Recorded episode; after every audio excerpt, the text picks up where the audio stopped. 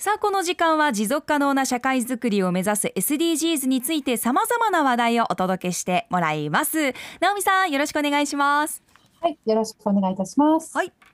はい、先週まで少しあのおさらいをすると、沖縄県も多文化共生がだいぶ進んでますねっていうことで、特にあの当事者の声ということで、ネパールのあの留学生のラフルさんという方に出ていただきました。はい、で、日本に来て2年目っていうことで、いろいろあの日本語の難しさですとか、でも沖縄の人たちに助けられていることとか、でその中で沖縄に恩返しがしたいっていうことで、献血運動についてお話をしてくださいました。うんあのお話をすごく皆さんがあのあ見習わなきゃとかこんなあの留学生の思いを聞けてよかったとかっていう反応がすごくせ前回あの得られたのが嬉しくてラフルさんにもすぐお届けしたらまたラフルさんも喜んでいただきました。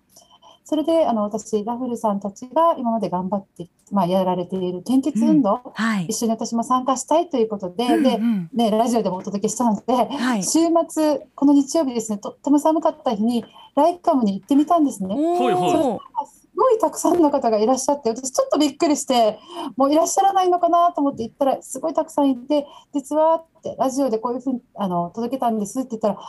なんとこの献血の方々がうんなんかびっくりするぐらい今献血者が増えていて。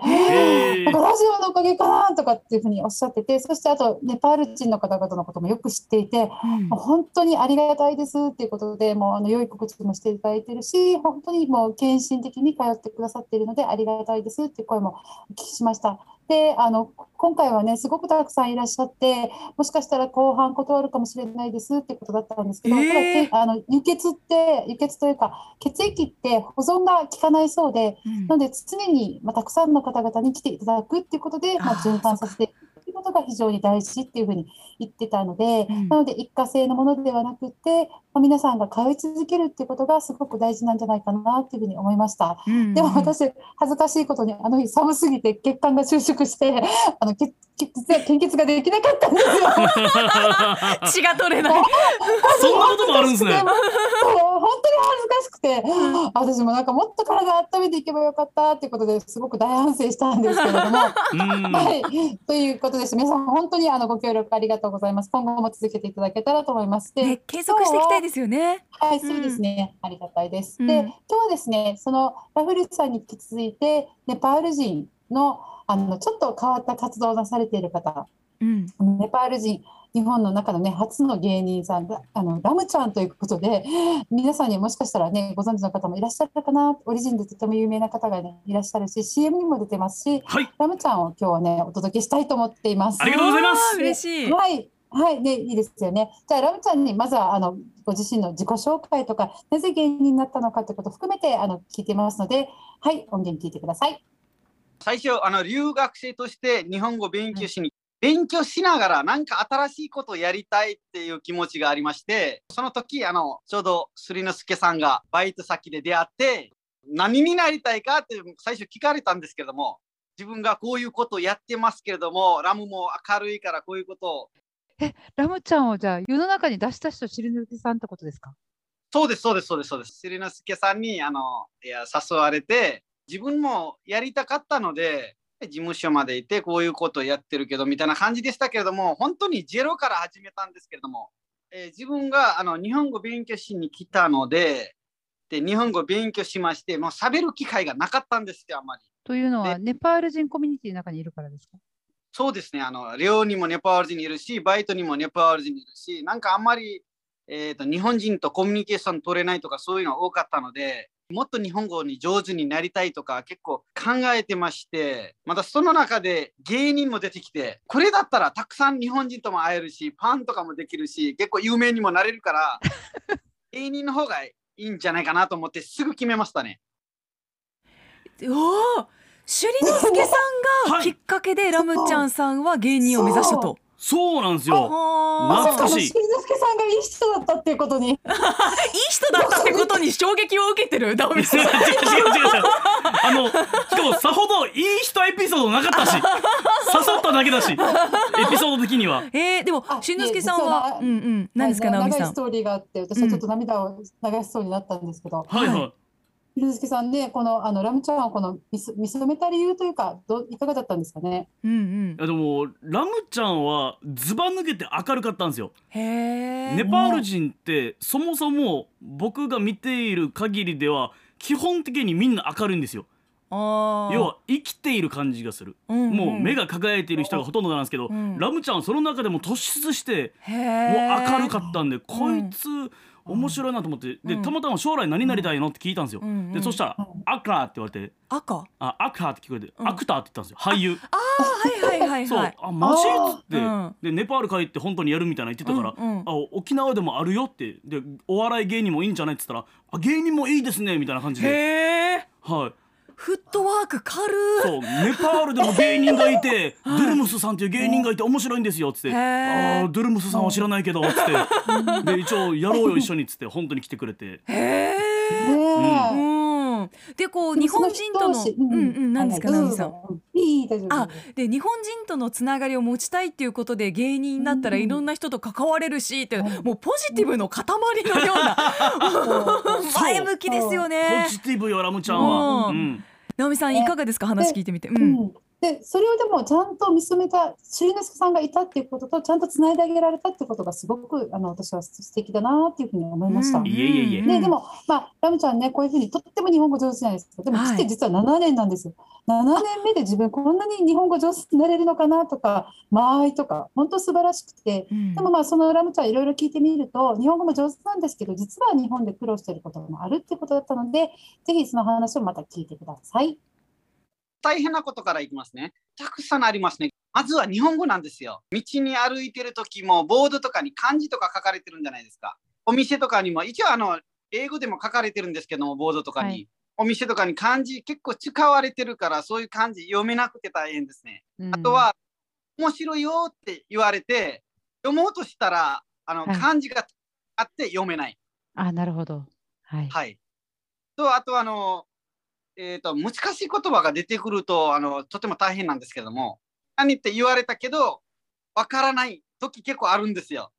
で、もう一回聞かないといけないんじゃないですか。まあ、仕事とかにはちょっと、あの、えっ、と、まあ、厳しい人もいて、優しい人もいるんですけども、あの、厳しい人ってもう一回聞いたら、さっき言ったでしょってまた言われたら、そういう時には大変ですよ。そういうですね、そういうことですね。あとはもう、あの、大変なことあんまり感じたことないですかね。まあ日本語ですね、大変なことといえば。一番は、じゃあ日本語ですね。ラムちゃんさんはありがとうございます。あと嬉しいことですね。嬉しいことはたくさんあるんですよ。本当に沖縄に来てよかったと思いますね。まずはあの人の優しさ。もう本当に沖縄の人優しすぎますよね。えーなんかわからない時道とか最初自分たち日本に来たばかりの時道とかわからなくて大変な時もあったんですけども地図とか見えないとかそういうのあったんですけど、声かけられてくるとか材料カード見せたら自分たち持ってる材料カード見せたらお家までもあったんですよ。であと買い物に迷ってる時は何買いたいのとかあとまああの弁当買いに行った時これ驚いた話なんですけども弁当買いに行った時あのまあ弁当買ったんですけどもあの弁当の弁当と一緒にあの2つ唐揚げもついてるとか。あ、おまけ、し、シーブンかな沖縄でこで。うーん。であとあの芸人やりながら本当に大変だったんですけども皆さんのあの芸人の中でもみんな優しいので事務所の、えーオリジンのメンバーがみんな優しいで。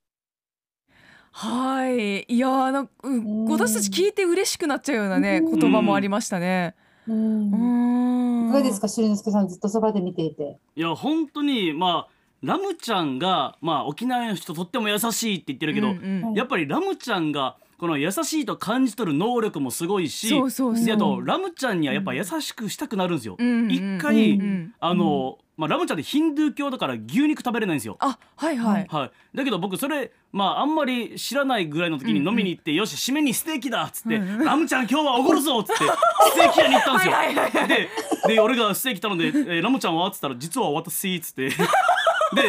その時にあの目の前であのサラダ食べてるラムちゃんが「うんこのサラダめっちゃ美味しいです」って言った時にもうそれは僕にとってのサラダ記念日になりましたからもうそんぐらい要はこんなラムちゃんにみんな優しくしたくなるじゃないですか。なるなる。ででもラムちゃんは本当にこのサラダ食べて美味しいって言ってるのも多分本音だし、うん。うんまあラムちゃんが作り出してるっていうのはもう多いと思うんですよね。そうですね。ポジティブで、はい。うん。うん。はい。本当ね。うん、そういうラムちゃんがあの最後にですね、まあ、日本、まあ、うちなんちの皆さんに対して、まあ、届けたいメッセージがあるそうです。どうぞ。今あの自分ネイバー狩りでジュンセンスさんとコンビを組んでますけど、沖縄のことと、えー自分の国ねネパールのこと、えー何が似てるのか文化とか似てるの似てる文化とか笑わせて紹介したい、えーみんなあの、え外国人でも、え日本人でも人は人です。あの差別とかはないですみたいな感じ。ネパールのこととかもわからない方はたくさんいると思うんですよ。でそれは自分があの、えネパールの文化であり食べ物であり自分がいて、まあ、ジュン先生さんがまた沖縄のこと言ってみたいな感じで、まあ一緒にできるだけみんなと仲良くなっていきたいなと思いますね。どうでしょうか。うんまさに多文化共生じゃないですそうかなんですよ。へそうですよ。うん。そうあのラムちゃんがうん。今言ってましたけど、ジュン選手と今コンビ組んでメーバーカリーっていう、コンビ組んで、まあ、メーバー前歯ですよねジュン選手の。うん。でカリーっていうのはね、えーネパールで有名なカレーと、うんえっとカリー、まあめでたいって意味の、まあ種目ともかけて、まあ、カリー、はい。メーバーカリーっていうコンビを組んでるんですけど、まさに沖縄とネパールの文化の違いとかをネタにして漫才にして披露しているっていう点で、うん。確かに多文化共生コンビですね。うん、あのねツイッターでもね投稿されて松松さん、ラムちゃんとジュン選手のコンビってすごいな輝きすげえ って投稿されて、本当にそうだなと思いました。う。ん、直美さん。いかがですか？はい、こういうふうにやっぱり多くの方々がやっぱりつきたいショップなかなかつけない中でやっぱりお笑いっていうこのニッチな芸人さんをラムちゃんがやっぱりしっかりできているっていうのはもちろんこのシルヌキさんをはじめとしたいろんな方々の応援もあると思うんですね。で、うんラムちゃんとこのジン選手が本当にこれから発信していくことがさっき言ったように多文化共生芸人というか、うんうん。やっぱり世界に向かって日本全国にも発信してほしいし、うん。本当に世界に向けて発信してほしいし、うん。この2人の今後の活躍もとっても楽しみだなっていうふうに私は思いました。そうですね。また先ほどなんかラムちゃんさんが明るくって優しくしたくなるはい。っていうこともあったと思うんですけど、そうやってこうラムちゃんさんの人柄をしっかり見てるからだと思うんですよね。でラムちゃんさんが特別な存在、まあラムちゃんさんはうん特別な存在なんですけど一人一人がねじゃなくて、は他のネパール人ひいては日本人世界中の人々がうん。やっぱそれぞれ特別な存在だしお互いに分かり合うっていうことがまず大事なのかなというふうに思ってさっきラムちゃんさんの中でも一回言ったから分かるでしょみたいなねちょっと厳しい言葉をかけられたことあるって言ってましたけれどもまずはその日本に来てくれてねまあ勉強してえーあの働いてくれてっていう環境の中に来ている人たちうん。どうやって私たちがこうウェルカムンチュっていう言葉がありますけれども、うん。まあ、一緒に生活できるのか、一緒に、はい。まあ、それこそ多文化共生ですけどやっていけるのか、はい。っていうことをはい。私たちがまずは考えないとうん。思いました。思いました。うん、はい。はい。本当でまたね。多文化共生という意味では、えー今週の土曜日に外国人による日本語弁論大会というも決勝戦にラムちゃん出てますんで、へはい、ーそちらもあー応ぜひ援したい、はい、動画なんかもね、後々出ると思いますので、チェックよろしくお願いします。はいということでとうございます。文化共生について学びました。玉城直美のスクープ SDGs でした。アップのポッドキャスト最後までお聞きいただきありがとうございました。生放送は平日朝7時から。FM921 AM738 RBC アイラジオ。県外からはラジコでお楽しみください